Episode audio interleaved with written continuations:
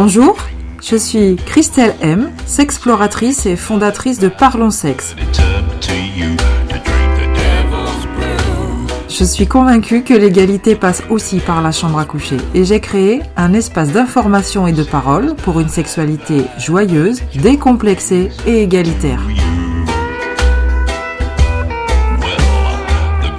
J'ai choisi une approche résolument légère et optimiste pour débusquer quelques idées reçues sur le couple, l'amour, les relations et pourquoi pas remettre en question les vieux stéréotypes.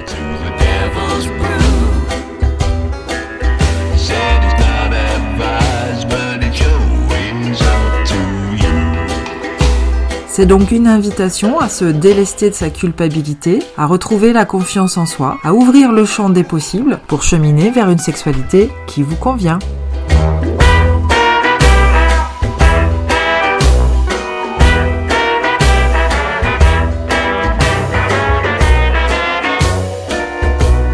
Les hommes et les femmes que j'ai rencontrés m'ont parlé sans tabou de leur parcours, leurs expériences, leurs petites et grandes découvertes. Il et elle ont osé témoigner, je les trouve formidables et très inspirants. Écoutez, ça donne envie.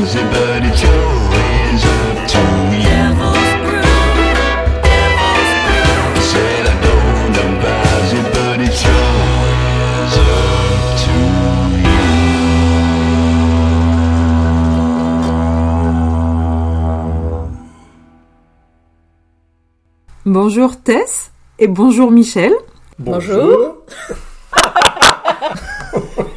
Bienvenue sur le podcast de Parlons Sexe. Je suis ravie de recueillir vos paroles aujourd'hui et ce à double titre. D'abord, vous êtes le premier couple que je reçois à ce micro et les premiers qui souhaitent raconter ensemble leur expérience de vie c'est donc un nouvel éclairage et une autre façon d'aborder ces témoignages sur la sexualité et sans aucun doute une belle ouverture pour les couples qui nous écoutent. Et puis la nouveauté aussi, c'est que c'est vous qui êtes venu à moi avec l'envie de raconter votre histoire et de la partager au plus grand nombre. Et ça, c'est une initiative qui me réjouit. Alors, merci à vous d'avoir osé et j'ai hâte de vous entendre. Bah, merci à toi de nous recevoir. Voilà. Surtout. Nous sommes absolument ravis d'être là. Chouette alors. Pour démarrer, c'est un petit peu euh, la traditionnelle question. Est-ce que vous voulez vous présenter euh, l'un et l'autre? Donc, euh, Michel, 63 ans, à la retraite depuis 3 ans. Comment dire Trois enfants, deux grands et une toute petite chérie. et puis, une vie bien remplie et, une relation très heureuse. Voilà, avec Tess. Donc euh, Tess, euh, entre 30 et 40 ans. Allez, 35. Euh, heureuse maman, active.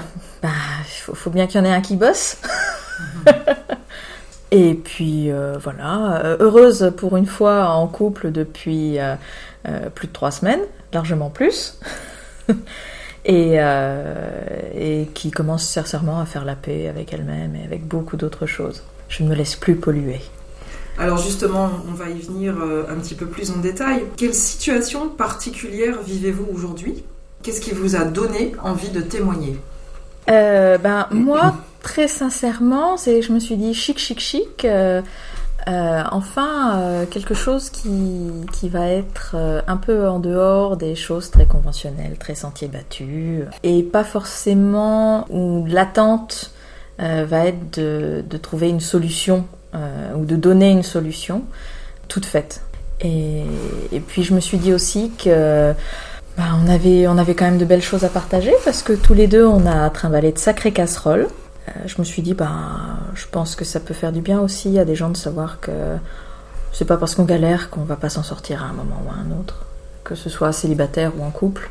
Personnellement, jusqu'à il n'y a pas très longtemps, je me classais plutôt dans la, la catégorie des filles effacées et acceptant de subir. Et puis, puis j'ai rencontré Michel qui m'a laissé de la place. Et là, je me suis dit, la place, ça sert à rien de, de se battre tout le temps, tout le temps, tout le temps. On s'épuise faut aussi tomber sur la personne qui, qui vous donne de l'espace, sans forcément qu'on ait à le demander.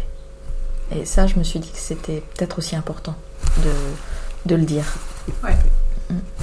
Alors on va, on va en parler un petit peu plus longuement de ce fonctionnement, mais c'est vrai que c'est tout l'objet euh, de mon projet, c'est de donner la parole à, à des gens qui ont un parcours et qui, euh, et qui ont du positif à raconter. Dans la morosité ambiante, euh, de donner à entendre euh, des personnes qui ont un message optimiste. Et toi, Michel? Eh ben, moi, j'ai une magnifique expérience de vie avec euh, Tess. Même si elle est très courte, elle est très dense, elle est très nourrissante, elle me nourrit beaucoup.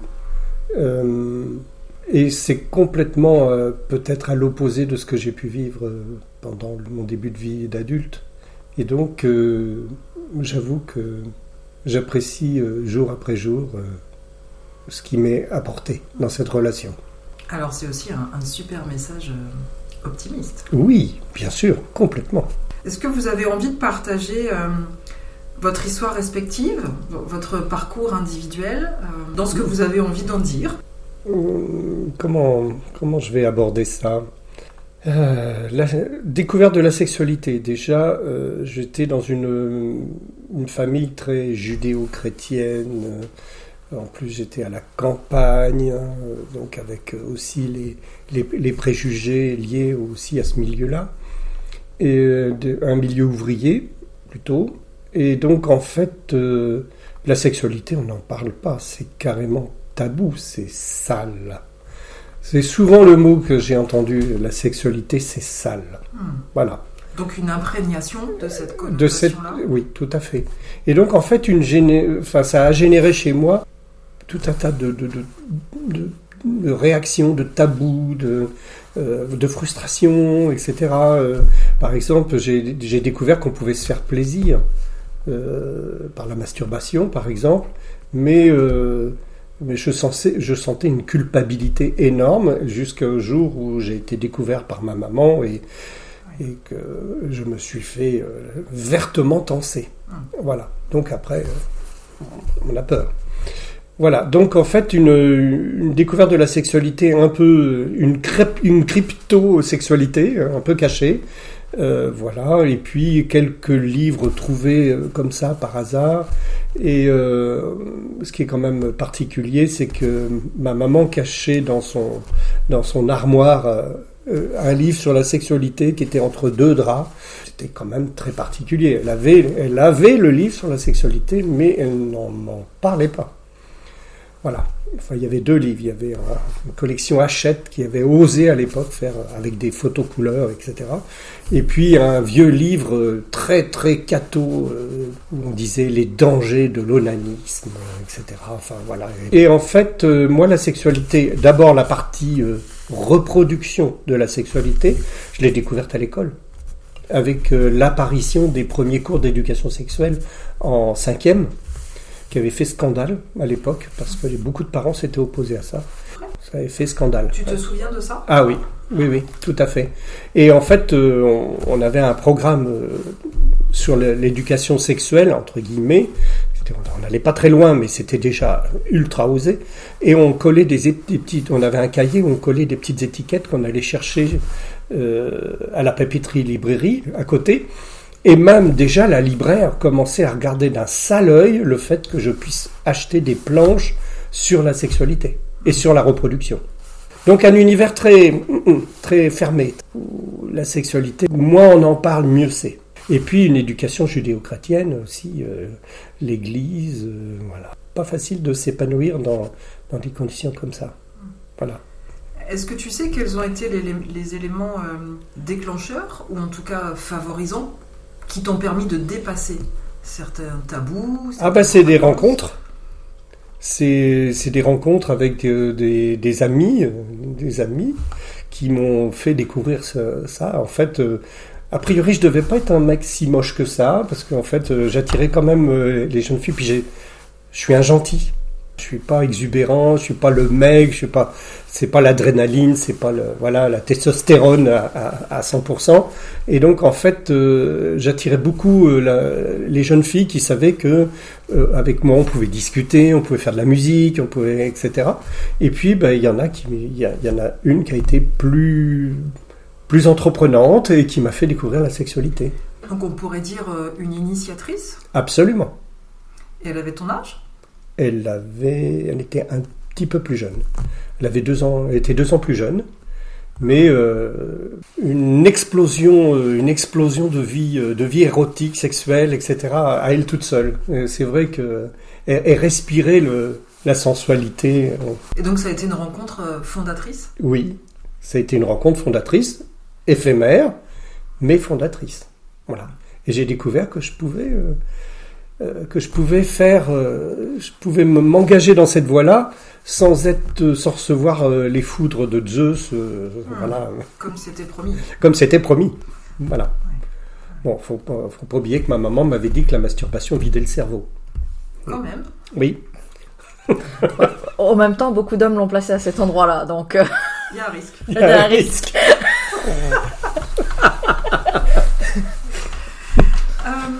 Peut-être on va passer à toi, Tess, si tu veux bien. Euh, quelle est ton, ton histoire, toi, avec la sexualité, ton parcours de, jeune fille? Euh, Moi, il est un petit peu particulier, ou, dans le sens où à la maison, euh, on n'en parlait pas. C'était réservé aux, aux gens qui s'aimaient. J'ai grandi dans une fratrie où je suis la seule fille. Et euh, donc déjà, je viens d'un milieu assez euh, qu'on dit maintenant défavorisé, mais disons-le pauvre, hein, mais avec une éducation très bourgeoise, donc un grand paradoxe déjà au départ, et avec une mère qui a adoré avoir des enfants, mais qui n'aimait pas les faire. Mm-hmm. Voilà, donc il fallait être amoureux, qu'il fallait aimer, qu'il, enfin voilà, tout un tas de, de, de conceptions. Euh, euh pour moi qui sont vraiment dignes des, des romans du 19e siècle euh, qu'on assène aux jeunes filles, justement. L'amour romantique. L'amour romantique, euh, parce que voilà, c'est sécurisant, c'est ci, c'est là, et pas de notion de plaisir là-dedans, pas de notion de, de, de, soi, en fait, dedans aussi. En fait, on se noie un peu dans, dans, dans quelque chose d'autre, et ça, c'est anecdotique. Euh, voire même c'est carrément nié. Alors pour resituer, euh, c'est à quelle, euh, dans quelle décennie Ah là, bah, c'est dans les années 90, 1990. et, et, donc un rapport très particulier parce qu'en plus j'ai grandi dans le sud où pendant mon adolescence où bah, moi j'étais de plus en plus couverte, mes copines l'étaient de moins en moins. Donc, euh, puis j'ai toujours vu ma mère euh, en jupe, euh, avec des décolletés, des choses comme ça. Donc une mère hyper féminine, mais hyper déconnectée en fait de quelque chose d'autre qu'un corps esthétique et qu'un corps sportif. Ma mère a eu euh, une très très belle carrière dans la danse classique euh, quand elle était jeune et donc il y avait aussi ce devoir de euh, d'avoir un, corps qui, qui, avait le droit d'être regardé. Or moi ça ce n'était pas le cas. Mais qui doit rentrer dans le canon de la beauté féminine, désirable, désirée, mais qui doit pas être désirante. Donc tout un monde de paradoxes. Eh bien moi en fait je me suis abreuvée de littérature, de contes. J'étais une enfant très très précoce en tout cas intellectuellement où euh, déjà en CM1, CM2, j'adorais Victor Hugo, je lisais beaucoup ses poèmes, ses romans. Euh, euh, puis après en sixième, j'ai découvert Zola. Et puis un jour, j'ai lu Nana et ça a été quelque chose, en fait, de très bizarre. C'est que j'avais du mal à concevoir quel boulot elle faisait. C'est, il m'a fallu un très très longtemps pour comprendre que c'était, elle faisait partie de ces grandes horizontales du 19e siècle, donc ces courtisanes. Et en fait, euh, je, me suis aperçue assez récemment que j'ai grandi dans une espèce de déconnexion euh, totale de, de, de l'aspect un peu euh, animal, avec beaucoup de guillemets, beaucoup de pincettes, etc., du corps, euh, qui en fait ce rapport euh, charnel au, corps, euh, très sensuel, parce que en fait il y avait ce truc où déjà j'étais une fille, donc j'étais une, victime en puissance, mais une victime en puissance du prédateur masculin. Et, puis après, j'étais pas dans le canon édité par l'autorité maternelle, donc de toute façon, j'avais droit à rien, si ce n'est d'avoir des bonnes notes et d'être une bonne intellectuelle, entre guillemets. Sachant que ça, ça me donnait un petit peu de marge, euh, je me suis un peu engouffrée là-dedans parce que c'était une façon pour moi aussi de, de survivre psychologiquement dans, dans, cette, dans cet univers. Et puis en fait, très vite, la situation a dégénéré, mes parents se sont séparés, et puis on est passé de pauvres à cas sociaux. Et là, la, la sexualité, il n'en est plus du tout question quand vous grandissez, vous avez 14-15 ans, vous êtes en cité, que vous êtes en foyer familiaux. Parce que là, en fait, euh, c'est bien simple. À partir du moment où on est sexualisé en cité, on est une victime au sens littéral et au sens réel du terme. Donc, deux solutions. Soit on a l'habit qui protège, c'est-à-dire euh, on, on, nie complètement le, le, vestiaire féminin. Et donc la tenue, c'est chaussures de marche ou basket, pantalon de préférence avec des poches partout pour pouvoir planquer tout un tas de trucs euh, d'autodéfense, des petits couteaux, une petite matraque, un petit truc comme ça. Puis un t-shirt qui prend euh, du ras du cou euh, jusque sous les fesses de préférence pour qu'on voit rien. Alors le, voilà le, le, sac en fait. On est vraiment dans un sac. on n'est pas du tout dans une adolescence où on peut se permettre, où on a de la place en fait pour penser à soi, pour un peu s'orienter vers l'autre. On est orienté vraiment vers soi, vers sa propre survie. Il m'a fallu euh, un choc violent, en fait, pour sortir de là. Euh, c'est que ma mère m'a mise à la porte du jour au lendemain. Euh, le jour où mon frère aîné, que j'avais malheureusement croisé dans la rue, m'a vu me faire raccompagner par un gars qui, au départ, était même pas mon copain. Donc ça, ça a été le lendemain. Voilà, j'étais dehors. Et pour qu'en plus ma mère raconte que c'était moi qui étais partie. Donc du mensonge en plus. Du mensonge en plus. Et c'était tout le temps comme ça.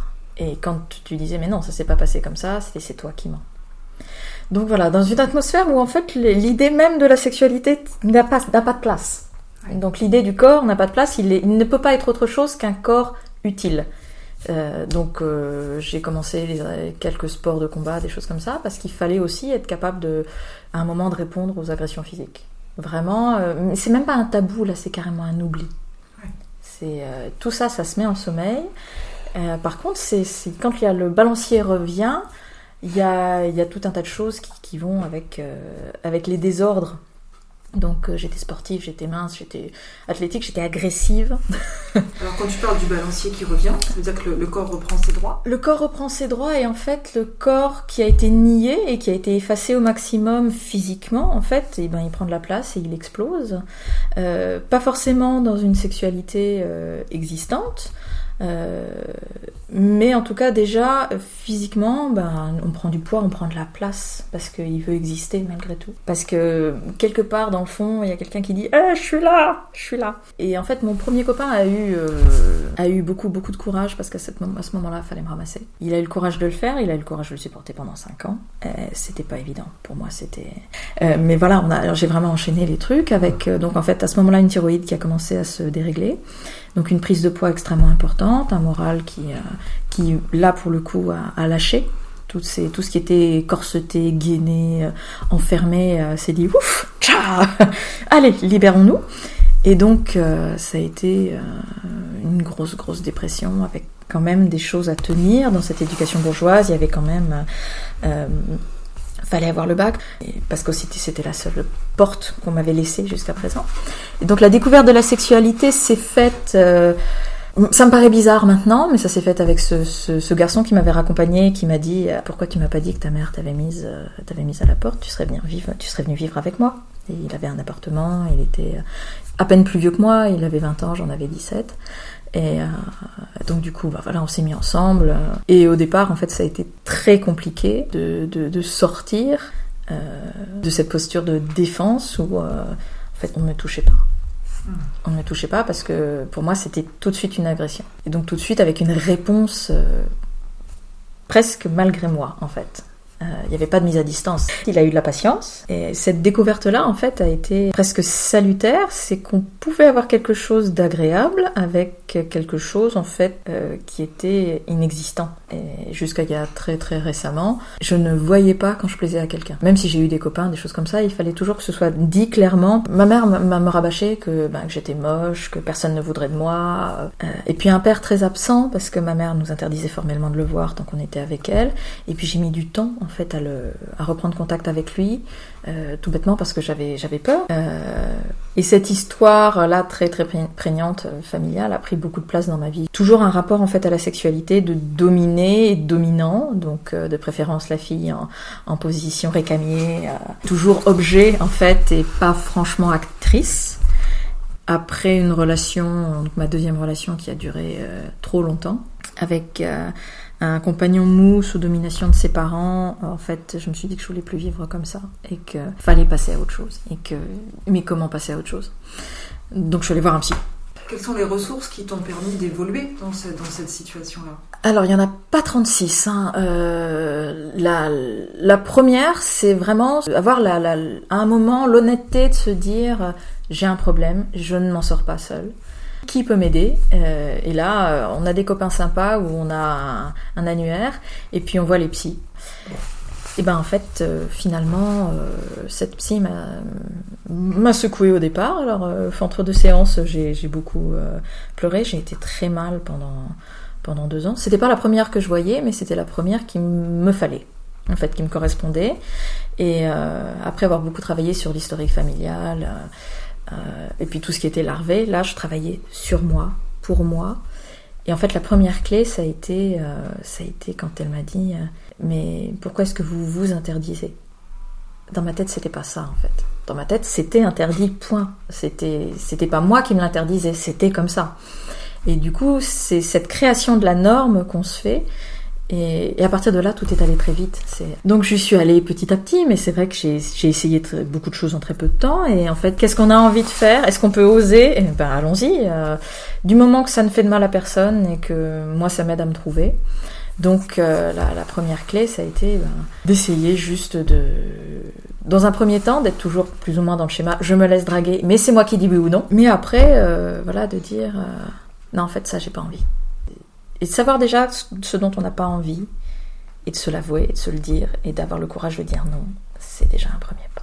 Voilà. Et donc là, on commence à plus parler de, de sentiments à l'eau de rose, de machin, de projection, mais de soi et donc de sa sexualité et de ses envies. Pour moi, ce qui a été vraiment euh, déterminant, c'est que je suis passée d'un quelque chose de totalement fantasmé, d'un objet de littérature en fait que j'avais euh, comme modèle, et donc quelque chose de complètement éthéré, à quelque chose de concret et qui en fait n'était qu'une histoire de moi à moi.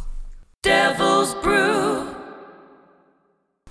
Alors on avance euh, vers votre rencontre. Uh-huh.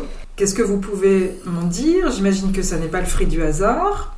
Et surtout, qu'est-ce que vous avez eu à dépasser pour euh, démarrer cette relation?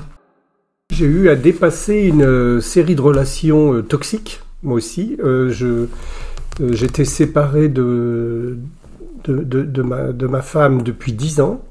Et dans ces dix ans, euh, j'ai vécu tout un tas de relations toxiques. Mais euh, comme moi aussi, j'ai je suis allé voir, euh, je me suis pris par la main et je suis allé voir le, thérapeute qui va bien. Et donc j'ai fait en gros cinq ans et demi de, de thérapie pour voir que j'avais beaucoup de choses à déblayer et que souvent les relations toxiques étaient liées aussi à des dysfonctionnements internes voilà, euh, une enfance un peu bousculée, etc. Euh, la recherche d'une relation conventionnelle avec une épouse, avoir des enfants, etc. Mais tout dans le conventionnel. Et euh, en fait, j'ai refoulé tout, un tas de choses. Et je tombais sur des relations toxiques parce que bah, je suis pas quelqu'un de méchant, etc. Je me laissais un petit peu avoir aussi par les événements. je n'arrivais pas à les sentir. Et puis, la, la, thérapie m'a fait énormément de bien et j'encourage aussi, comme le dit Tess, euh, de, se laisser prendre par la main par un thérapeute. Ils sont là pour ça. Et donc, en fait, on, a déblayé beaucoup de, pans euh, assez douloureux, y compris la sexualité, puisqu'en fait, j'avais une sexualité très conventionnelle, mais j'étais quand même, même à la fin de mon couple, j'étais très attiré par, euh, par d'autres solutions pour remettre un peu de, brillant dans, une sexualité, ce que ma compagne de l'époque refusait. Oui, alors euh, hmm. pour euh, resituer, peut-être une sexualité conventionnelle n'est pas forcément un problème non. si elle convient aux deux partenaires. Voilà. Ce que tu laisses entendre, c'est que cette sexualité conventionnelle ne te convenait pas totalement. Elle ne me convenait pas et elle convenait pas à mon épouse qui, elle, euh, avait une sexualité proche de zéro. Donc euh, il y avait une sexualité pour concevoir les enfants, mais euh, aucune fantaisie. Moi j'entends la sexualité à travers le mot jeu, surprendre l'autre, euh, découvrir des, des chemins euh, qu'on n'avait encore jamais découverts. Et, et petit à petit c'est venu comme une évidence. quoi. Et en fait euh, l'actualité du couple a fait que je me suis séparé euh, assez rapidement.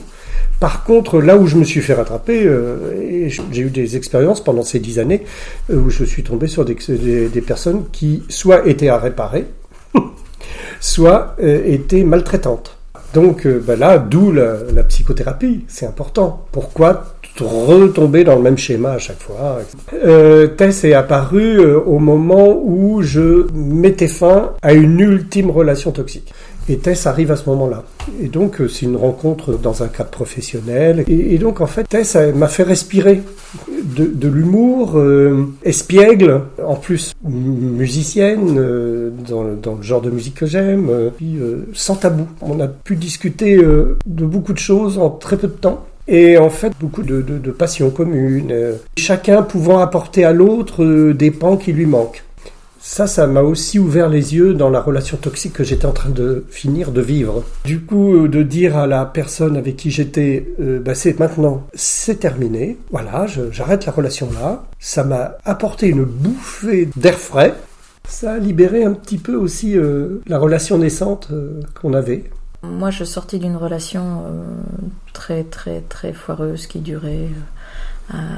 où, en fait, moi, je voulais y mettre un terme. Et puis, au moment où je commençais à me dire, bon, allez, c'est fini, euh, la personne me rappelait. Donc, forcément, même si je disais non, j'étais toujours dans une espèce de d'angoisse euh, euh, un peu permanente. Et, donc, moi, personnellement, il fallait, il fallait que je dépasse ça. Et en fait, euh, c'est assez drôle parce que euh, moi, j'envisageais pas du tout Michel comme un, partenaire potentiel. Pour moi, c'était vraiment un ami, c'était vraiment euh, quelqu'un avec qui j'étais tranquille, en fait. Notre amitié a vite débordé du cadre professionnel, euh, où on allait euh, boire des cafés ensemble. Et, euh, et en fait, j'ai eu des gros gros soucis de santé à cette période-là, et ça a été un, des rares à me dire est-ce que tu as besoin que je vienne te chercher? Est-ce que tu as besoin euh, que je te fasse des courses? Est-ce est-ce que tu as besoin que je sois là? À un moment, en fait, on était tous les deux à la maison en train de regarder un film, et je sortais d'une opération un peu douloureuse, j'avais mal au dos, j'avais mal de partout, et puis. Euh, il m'a dit Est-ce que tu veux que je te masse? Est-ce que tu veux que je t'aide? Et là, j'ai lâché, j'ai dit Oui, allez, aide-moi. A... euh, donc, il a fallu déjà que je dépasse ça. Euh, ça, ça a été bien, ça a été formidable pour moi. Après, le, le regard extérieur qu'il a fallu qu'il a fallu dépasser, c'est euh, pas les gens de, de, de ma génération ou la génération en dessous, ça, mais c'est les, les- les bourgeoises bien pensantes qu'on croisait dans la rue qui, passant près de moi, me traitaient de salope. Sérieux? Sérieux. Sérieux, c'est. Alors on les voyait arriver, je me suis dit, tiens, tu vas voir, c'est pour moi. Elle passait, et puis elle se rapprochait, et puis salope. Eh ben vas-y, dans ton Burberry là. Non, j'y crois pas. ah si, si. Ah si. Alors là, c'est. euh, C'est même pas une fois, deux fois, c'est C'était systématique. c'est quasi C'était systématique. euh, euh, en plus, c'était une période avant l'accouchement où ma thyroïde me laissait tranquille, donc euh, j'étais j'étais plutôt bien roulée. Il faut Voilà, le dire. Faut le dire. Euh, et, euh, et donc, euh, j'arrive en mini-jupe pantalon avec, euh, avec Michel à, à, à côté de moi. euh, et, puis, et puis voilà, la, la bourgeoise ne supporte pas ce genre de choses. Ce que, ce que cette image de couple Voilà. hors norme renvoie est insupportable? Ben oui, puisque on... là, ce que ça me renvoyait, c'était une petite jeune qui prend un homme qui serait potentiellement pour moi.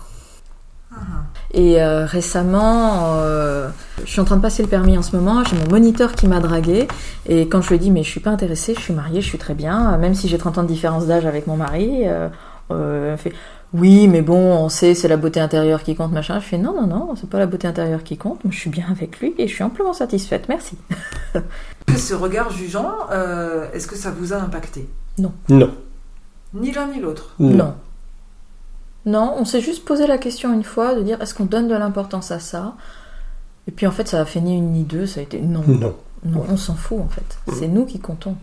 C'est à partir du moment où on est bien ensemble. euh, Et à partir du moment où on répond pas à la provocation, bah ça, elle s'éteint d'elle-même. Oui. Mais à l'intérieur de soi, ça peut avoir un impact. Non, on parce que depuis blessé. le début de cette relation, on estime, euh, d'abord on estime qu'on a le même âge. D'ailleurs, on parle même pas d'âge. Ouais. En fait, il faut commencer comme ça. C'est-à-dire qu'on ne s'est même pas posé la question de la différence d'âge. Aucunement. Mm. Puisqu'en fait, euh, euh, la relation est simple, elle est, elle est vraie. S'il y a des choses à dire, les choses sont dites.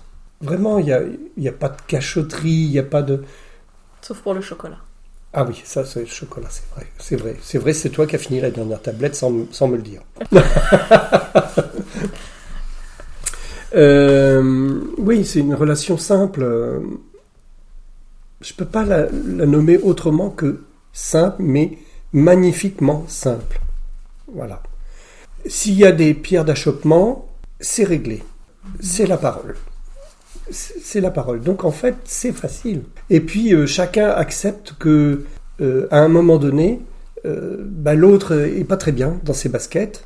Il va finir par exprimer pourquoi, parce que c'est peut-être pas forcément facile à dire dans un premier temps. Et puis, euh, bah, il y a beaucoup de bienveillance. Euh, voilà, je, je, je, je, prends compassion de ce que tu vis et c'est important de le dire.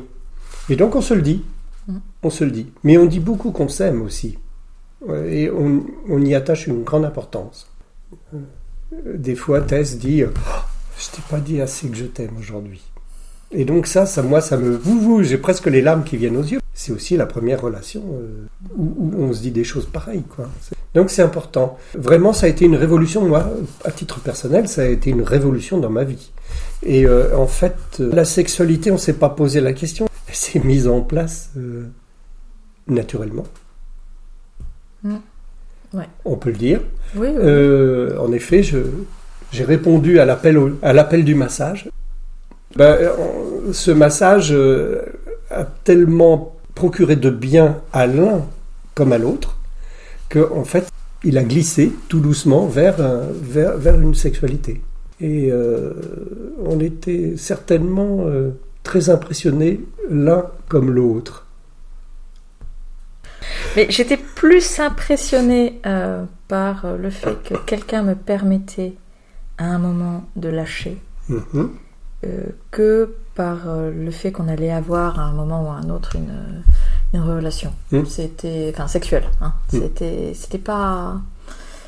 euh, C'est la place que tu m'as donnée à ce moment-là et l'importance que tu m'as donnée à ce moment-là qui m'a, qui m'a, qui m'a fait dire, c'est, Ah, ouh, ça y est, Peut-être il a créé aussi un espace sécurisant. extrêmement sécurisant. Je me suis sentie euh, prise en compte. euh, je me suis dit, euh, allez, j'ai le droit. Je, suis en sécurité. Pour une fois. Et la sécurité, c'était quelque chose d'absolument euh, euh, vital, euh, concrètement vital. C'était bah, comme la plupart des enfants maltraités, d'ailleurs. Voilà. Pour une fois, ça allait se passer dans d'autres conditions, et psychologiques et physiques. Et là, pour la première fois de ma vie, j'ai eu un rapport d'égal à égal. C'était assez extraordinaire. Euh, du coup, je me suis dit, mais je le garde. Devil's Brew. Alors est-ce qu'on peut dire justement aujourd'hui que votre relation, elle est d'égal à égal Oui. Oui. Chacun laisse la place à l'autre. Euh, chacun a sa bulle de, de, De décompression. de décompression, mais aussi de liberté. Oui. Et j'y- moi, j'y tiens particulièrement.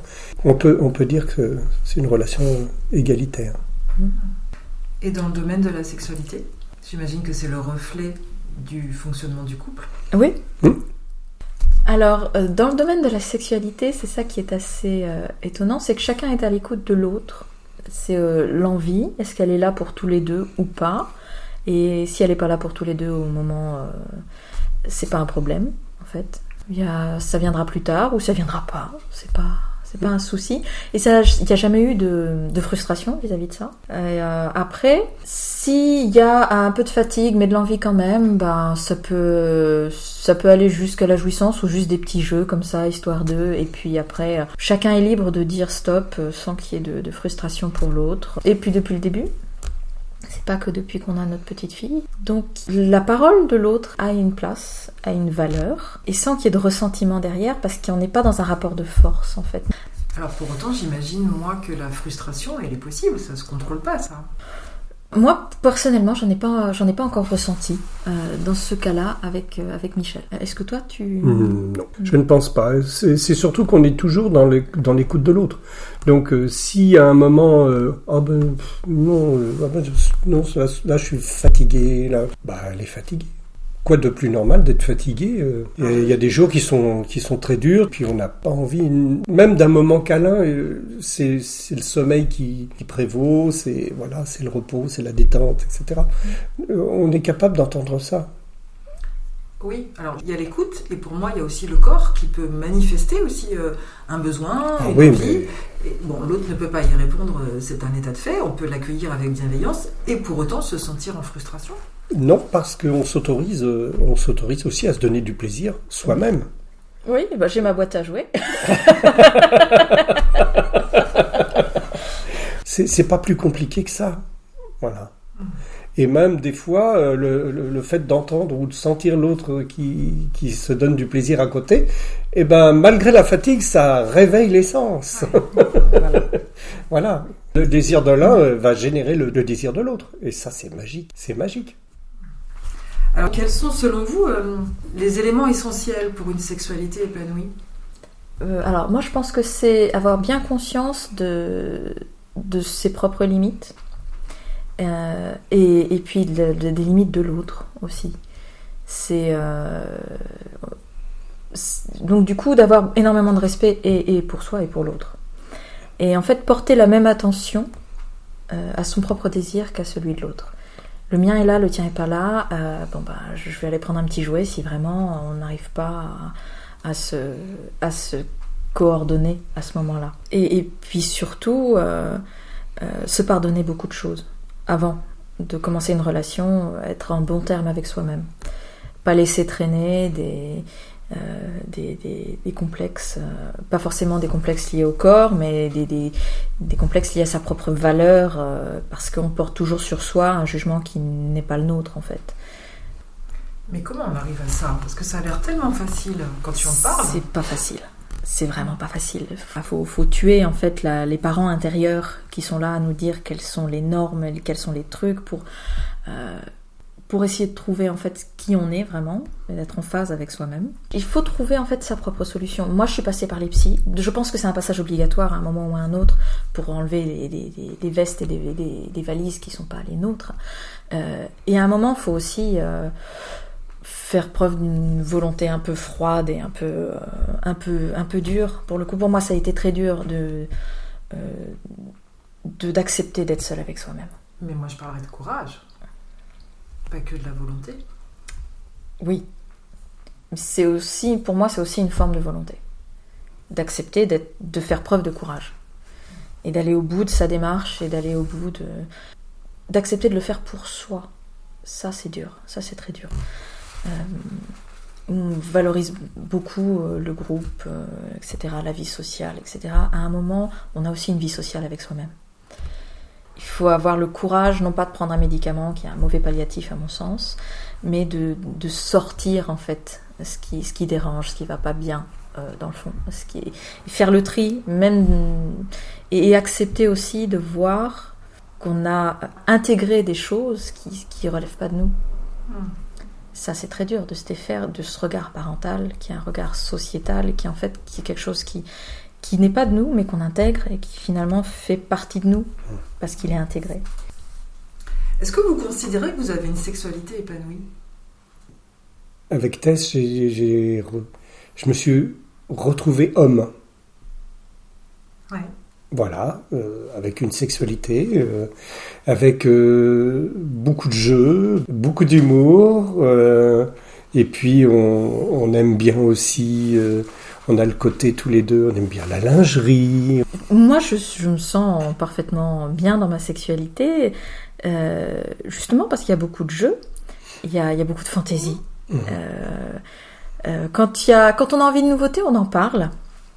Et c'est c'est un point en fait qui est qui est super parce que c'est tiens j'ai envie d'essayer ça. Est-ce que euh, toi tu serais partant Est-ce que tu as déjà fait? C'est un moment euh, toujours très euh, très drôle en fait d'essayer de nouvelles choses. Euh, Ça passe pas forcément par les nouvelles positions, les machins, les trucs parce que bon euh, c'est pas forcément ce qu'il y a de plus euh, de plus rigolo, surtout si c'est pour se faire un limbago ou une déchirure musculaire. Euh, mais de se dire tiens euh, j'ai j'ai lu ça est-ce que on peut est-ce que ça te tente d'essayer euh, euh, ça passe aussi parfois par euh, euh, se raconter nos, nos, nos moments de rêve érotique euh, nos, Mm. nos, nos petites euh, euh, nos petites nuits paisibles comme j'appelle ça c'est euh, Ça veut dire aussi que vous êtes sans frein, ni l'un ni l'autre, sans tabou? Euh, Pouvoir tout dire à l'autre, ses envies, ses, euh, ses fantasmes inavouables. euh, Comment vous gérez ça? Alors, bah, c'est bien simple. Tous les deux, on a eu des expériences plutôt variées.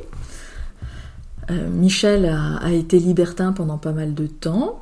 J'ai été un petit peu libertine aussi, sans, sans forcément que ça soit indispensable dans, dans ma vie, dans ma vie sexuelle. C'est pas quelque chose qui prend énormément de place. C'était une option. Et en fait, euh, ça nourrit pas mal euh, nos, nos petits. euh, les Anglais disent tease, nos petits. Euh, nos petits échauffements. Nos voilà. petits échauffements, oui. le- voilà. C'est notre petit- nos petits teasers à nous. Voilà. Et c'est vrai que ça, ça fait partie de, de, de, de l'imaginaire, euh, de se raconter, tiens, cette fois-là, qu'est-ce qui s'est passé? Mais on a un peu libertiné ensemble aussi, ça c'était euh, très drôle, vraiment très drôle. Euh, les, les quelques fois où on a fait ça, on a passé vraiment de bons moments. C'est vrai. Et, et ce qui est génial, c'est qu'il n'y a vraiment aucune jalousie, parce qu'en fait, on- il n'y a pas ce truc d'appartenance l'un à l'autre, ce qui fait que euh, on n'a pas de, de, de- de problème, Hmm. parce qu'on connaît nos propres limites. Et si jamais, à un moment, il y a quelque chose qui risque de choquer, euh, euh, on est aussi capable de le dire, euh, stop. Justement, cette peur de choquer l'autre, elle, elle est présente euh, parfois dans les relations, notamment les relations de couple sur la durée. Euh, on n'est pas le même avec un partenaire de passage ou avec son compagnon de vie. Comment vous gérez ça Ben, on, s'est- on est parti du principe que on pouvait tous dire sans tabou pour éviter justement de faire des choses qui pourraient euh, heurter, choquer, blesser euh, l'autre. Euh, donc, à partir du moment où il y a ce postulat-là, parler des choses, de tout, en fait. Vraiment, euh, ça va de tiens, j'ai vu lui, il m'a un peu dragué, je t'avoue, je me suis un peu laissé faire, c'était pas mal, c'est du bonbon pour les yeux. Euh, ou euh, ben être capable de dire oui, effectivement, là, c'est tu, je suis pas apte à écouter ça, à entendre ça maintenant. Voilà, mais mais on se le dit aussi, c'est très drôle les anecdotes de, de Michel qui va au, c'était pas au café, c'était au tabac, accompagner quelqu'un qui se fait draguer en long, en large et en travers, et par la vendeuse et par la cliente derrière, euh, et, et puis sans finesse en plus. Ah oui. Ça, et il ça, revient, ça- il me raconte ça, et c'est vrai que c'est, c'est, c'est- il n'y a pas de problème. Moi, je- moi, j'en ris volontiers. Et, et de toute façon, quand il y a quelque chose qui, qui nous choque, on se dit stop, j'ai ma limite, elle est là. Point. Pas aujourd'hui, pas comme ça, pas dans cette circonstance-là, j'ai la tête ailleurs ou j'ai une mauvaise nouvelle. On, on est parti du principe que pas de frein, ça veut pas dire vider euh, tout euh, sans Mm. conscience en fait de- du consentement de l'autre. Mm. Euh, on pourrait penser qu'on passe notre temps à dire est-ce que je peux te parler de ça? Non, c'est on, on a des conversations normales. C'est juste qu'à un moment l'autre dit stop. Pas là, pas aujourd'hui. Pas aujourd'hui. C'est, euh, Pas- Voilà. Euh, on est tout à fait euh, sur la même longueur d'onde euh, avec Tess là- là-dessus. C'est il y a des moments où j'ai pas envie. Par exemple, euh, elle me parle euh, de quelqu'un qu'elle a rencontré, euh, pour qui elle a un petit peu flashé, etc. Et il y a des jours où moi je suis pas trop en forme et il y a des fois des vieux démons qui remontent à la surface, etc. Et je lui dis, bah, hum, de toute façon, des fois j'ai même pas besoin de lui dire parce que et, et- elle me regarde et elle comprend. Euh, Il y a beaucoup aussi de il y a beaucoup de dialogue euh, non verbal. Mm. C'est-à-dire que simple regard, ou, etc. Et donc, euh, oui, oui, on, on fait attention. On fait attention, on est dans la bienveillance. On est bienveillant. l'un vis-à-vis de l'autre. Oui, puis même euh, au début, on s'était dit pas d'exclusivité. Pas d'exclusivité, ça veut pas dire que forcément la première opportunité on saute dessus. C'est juste de se dire que il y a une opportunité, mais est-ce qu'on va la prendre? Après, libre, mais moi j'ai eu, j'aurais bien aimé, mais finalement non, en fait, ça s'est pas fait. Et puis j'aurais bien aimé, j'ai fantasmé dessus, mais j'y suis pas allée parce qu'au finalement ça me disait rien non plus. Et est-ce qu'on peut dire que cette ouverture au fantasme et à la possibilité, ça suffit? Moi, ça me suffit. Moi aussi, ça me suffit. Voilà. Ça me suffit. Euh, on Mm. peut pas dire que ça va suffire à tout le monde. Je pense que c'est parce que j'ai réglé beaucoup de choses aussi qui, qui où je me dis, ça y est, j'ai mon imaginaire, ça me suffit. C'est pas parce que dans une pièce il y a une porte ouverte qu'on va forcément la franchir. Oui, Mm. elle est ouverte. C'est-à-dire que là, Mm. ce que vous êtes en train de dire, c'est que vous vous définissez comme un couple a priori non exclusif, la porte est ouverte, et que vous vous en servez ou pas. Mais ça n'est pas que de l'ordre du fantasme. Le, le possible, il est là. Oui, la possibilité est là. Tout à fait. Et vous êtes tranquille avec ça l'un et l'autre? Oui. Oui, complètement. On s'est dit que l'essentiel, c'était de rentrer à la maison et qu'il n'y ait pas de, de, de- de rancœur vis-à-vis de ça, pas de conflit. Le jour où euh, il rentre à la maison et, euh, et où je le vis mal, je lui dirai, écoute, je le vis mal, euh, j'ai besoin d'être euh, tranquille quelque temps, mais ce sera la même chose pour lui. Et là, dans ces cas-là, il faudra juste euh, ouais, prendre la mesure des choses, voir comment ça se passe, comment ça se profile, comment on le vit. Mais on, on sait aussi que c'est la règle qu'on s'est fixée. C'est une règle. Est-ce, que, est-ce qu'on peut vraiment appeler ça une règle? C'est... Je sais pas. En tout cas, en parler, se laisser la possibilité, savoir qu'on peut le faire. Et euh, c'est peut-être ça aussi, grandir. Euh, il n'y a pas d'interdit. Souvent, on y va aussi parce que c'est interdit. Ouais, j'ai bravé l'interdit. Non. Si tu as envie, si tu as besoin, c'est pas forcément qu'il y a un problème avec moi. C'est peut-être parce que pour toi, d'abord, avant d'être avec moi. Et ça veut dire qu'il n'y a pas de jalousie? Alors, je suis pas d'un tempérament jaloux. Euh, donc, euh, Moi, moi, je- j'ai pas de jalousie. Moi, le- moi, la jalousie, je, l'ai soignée. Parce que c'était un manque de confiance en moi euh, abyssal. Et donc, cette jalousie, je l'ai, je l'ai soignée. Il y a des jours où je vais pas, où je vais physiquement pas très bien, etc. Où la jalousie pourrait remonter un petit peu à, à la surface. Mais je sais que c'est des réminiscences de, de, de- de choses passées. Et donc, en fait, euh, je regarde, je vois, je te connais, je connais cette sensation-là. Reste de, reste de ton côté, je reste du mien. Voilà, oui, oui, oui. euh, non, non, la jalousie, on peut pas dire qu'il y a de la jalousie. On est surtout très en paix avec nous-mêmes, je crois. Mm. Après, il y a, a peut-être ça qui est peut-être pas intégré pour tout le monde, c'est que le besoin euh, d'aller voir ailleurs, euh, quand c'est un besoin, c'est peut-être qu'on n'est pas tellement en paix avec soi-même si on a besoin toujours de renouveler la conquête, de renouveler la séduction, de renouveler ça. Ou alors, tout bêtement, qu'on cherche autre chose. Euh, Est-ce qu'il n'y a pas un risque de lassitude aussi à fonctionner à deux sur la durée dans la sexualité, mais comme dans le couple hein. Est-ce que ce, ce- ce besoin d'introduire un tiers ou d'aller expérimenter d'autres situations, il- enfin, ça, ça pose la question de, de la monogamie. Euh, est-ce que c'est épanouissant? Est-ce que c'est un modèle qui vous convient? Alors ça, c'est une excellente question. oui. Parce que Mhm. moi, je ne nous définirais pas vraiment comme monogame, en fait. Même si on est tous les deux. Ben, on laisse les portes ouvertes. Voilà. Et puis, euh, il y a aussi euh, l'expérience libertine qu'on a vécue ensemble. C'est aussi un moyen d'aller voir ce qui se passe à l'extérieur de notre vie de couple, tout en restant en couple. Le, le libertinage, ça sert aussi à ça. C'est-à-dire, euh, hop, on, on tente l'expérience. Et en fait, euh, les deux expériences, deux, trois expériences qui, qui, qui ont, qui ont eu lieu ont été tout à fait satisfaisantes de ce côté-là. C'est-à-dire que, en plus, nous, on, on revient en- entre, en- entre nous, on revient aussi à ces expériences-là des fois, et ça nous fait, euh, ça nous refait fantasmer. Et euh, je trouve que c'est, ça apporte beaucoup de piment. Ça apporte beaucoup de piment à la vie de couple, au bout du compte. Et parce qu'il y a eu des, tierces personnes, à un moment dans notre sexualité, qui font que bah, on a le souvenir de ça, etc. Mais on vit énormément aussi euh, aujourd'hui et maintenant. Voilà, on, est avec euh, Tess, on est beaucoup dans ici et maintenant. Euh, on n'est pas dans la comparaison et on n'est pas dans la projection en avant des choses. Et on n'a même pas eu besoin de trop en discuter. Naturellement, on n'est pas dans, dans, dans la comparaison de ce qu'on a vécu euh, avant, et, etc. Donc, euh, en fait, on est libéré de ça. Devil's Brew. Qu'est-ce qui fait euh, l'essence de votre relation aujourd'hui? La communication. Et la lingerie. On s'achemine euh, vers la fin de cet entretien. Peut-être une dernière question. Hum, Quel message vous aimeriez transmettre aux hommes et aux femmes qui nous écoutent? Ah bah, c'est simple. hein.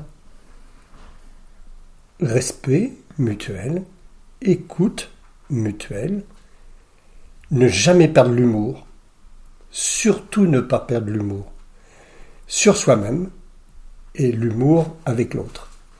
Euh, ça, pour moi, c'est le message très important. Euh, le respect, c'est essentiel. Respect, son propre respect, le respect de soi-même et le respect de l'autre. Et euh, ouais, c'est le dialogue permanent, quoi. Ne jamais laisser un problème s'enquister. En parler le plus rapidement possible. Le plus rapidement possible. Voilà, ça c'est ça c'est le secret parce que du coup, euh, il n'y a pas de ressentiment, il n'y a pas de, de douleur. Voilà, c'est Puis euh, là, juste une chose que j'aimerais quand même préciser, c'est que euh, l'écoute, euh, il faut vraiment être là au moment où où il y a le dialogue. Il faut pas être avec autre chose dans la tête que d'être là avec la personne, parce que de toute façon, on le sent tout de suite.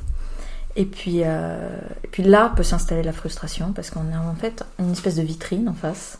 C'est pas un moment d'écoute, ça, c'est un moment où l'autre subit euh, le mal-être de- du partenaire. Donc, installer le dialogue, c'est aussi euh, voir que la personne en face est capable de le recevoir à ce moment-là. Mm. C'est pas seulement lui dire, écoute, maintenant j'en peux plus, ça suffit, euh, alors que bon ben, euh, La- on a envie d'autre chose à ce moment-là. une qualité d'écoute. Voilà. C'est-à-dire que, en effet, euh, il ne doit pas y avoir de. Si c'est un, mo- le- un moment de dialogue, euh, on abandonne tout ce que l'on fait. On n'est pas en train de dialoguer et puis en même temps faire du messenger euh, sur Internet. On s'assoit sur une chaise ou sur le canapé et on parle. Rien n'interdit d'en parler à table. Hein. Mais, mais le, le- le dialogue, c'est- essentiel. Thèse Voilà. disait la communication. Voilà. Et, et au vu de, de vos parcours euh, respectifs, euh, c'était pas gagné ce que vous vivez aujourd'hui Hmm, non, pas Non. du tout. Non, non, non, c'est même révolutionnaire. C'était loin d'être gagné. Ouais. Mais en même temps, on a voulu se donner la chance de s'accorder ce qu'on nous avait interdit. Et c'était l'écoute. Euh, moi, j'ai passé une bonne partie de ma vie à me faire reprocher, par ma mère principalement, que j'avais besoin qu'elle m'écoute. Donc je me suis tue et j'ai fait de la musique pour qu'on m'écoute. Euh, en fait, tout s'est décanté. Et puis, euh, c'est aussi là que c'est quand même fantastique. euh, dans notre sexualité, moi, ça m'a permis aussi de plus me mettre en comparaison avec moi-même, quelque part. C'est que, voilà, les choses ont été comme ça. Euh, mon corps est, comme il est. Euh, ce qui est important, c'est pas d'avoir un corps conforme, c'est d'être bien dans sa tête et d'être bien dans son corps. Voilà. Et de virer en fait euh, tous ces paradoxes qu'on nous impose. Et, et puis ça donne de la place pour soi, mais du coup, on s'oblige pas à prendre toute la place sous prétexte qu'on a été écrasé. On prend la juste place et, et ça donne du coup suffisamment d'air pour l'autre. Donc on peut avoir un équilibre euh, qui fonctionne. Après, on est comme tout le monde, il y a des moments où on se lève du pied gauche parce qu'on est fatigué, parce qu'on n'en peut plus, parce qu'il y a le boulot, parce qu'il y a tout ça. Mais on est capable aussi de dire euh, j'ai pas la migraine, je suis juste de mauvaise humeur. Voilà. Et, et dans ces cas-là, ben, chacun prend son espace, l'espace nécessaire à ce moment-là. Voilà, c'est euh, la communication, c'est pas forcément être toujours en train de dire ça va, tu manques de rien, hein, t'es sûr Pas forcément s'inquiéter pour l'autre, ce qui est très infantilisant, mais c'est voilà, donner de l'espace. Quand il y a un argument qui est qui est entendable, qui est euh, je me sens pas bien, euh, Je suis Euh, fatigué. je suis fatiguée. C'est voilà, c'est pas dire ah ouais non mais en fait t'as pas envie quoi. Ben oui non j'ai pas envie parce que je suis fatiguée. J'ai pas besoin de demander une justification à chaque fois comme si c'était une attaque personnelle. Ne pas vivre les choses comme si c'était des attaques personnelles. Et là c'est ça règle 95% des problèmes. Ah oui, là c'est magique. C'est euh, porteur d'espoir de Oui. rencontrer. C'est très euh, dynamisant, je crois. Et la lingerie, alors? Eh bien eh bien rouge noir de préférence. hein, Mhm. c'est sympa aussi. C'est ça. Euh, ah ouais, rose, c'est pas mal aussi. Mais attention, les nuances de rose, euh, euh, toujours, toujours dans la discrétion. On va éviter Voilà. le fluo. On va éviter le Barbie. Voilà, le layette aussi. Petit fantasme. Voilà, on sait que l'autre est habillé. C'est une mise en scène, voilà. Ça fait partie, ça fait partie des jeux. Ça fait partie des jeux. Ça n'empêche pas le confort. Mais le petit bateau, c'est confortable, mais il y a d'autres choses. Voilà. Il peut y avoir pas de lingerie aussi. Oui, c'est notre côté révolutionnaire, sans culotte. Eh bien, je crois qu'on va se quitter là-dessus. Euh, un grand merci à vous, Ben, merci, à, toi. avec un parfait accord. Merci à vous de, de ces paroles sincères et très inspirantes. Avec plaisir. C'est euh, un bel entretien, Mm. vraiment. Devil's Brew. Bonne écoute euh, à vous, euh, chers auditeurs et auditrices. Savourez cet épisode en attendant la sortie du prochain. Partagez ce podcast si vous l'avez aimé. Surtout, n'hésitez pas à nous faire part de vos remarques et de vos réflexions. Et si, comme euh, Tess et Michel, vous souhaitez raconter à ce micro votre expérience d'une belle sexualité, contactez-moi. À bientôt sur Parlons Sexe. Écoutez, ça donne envie.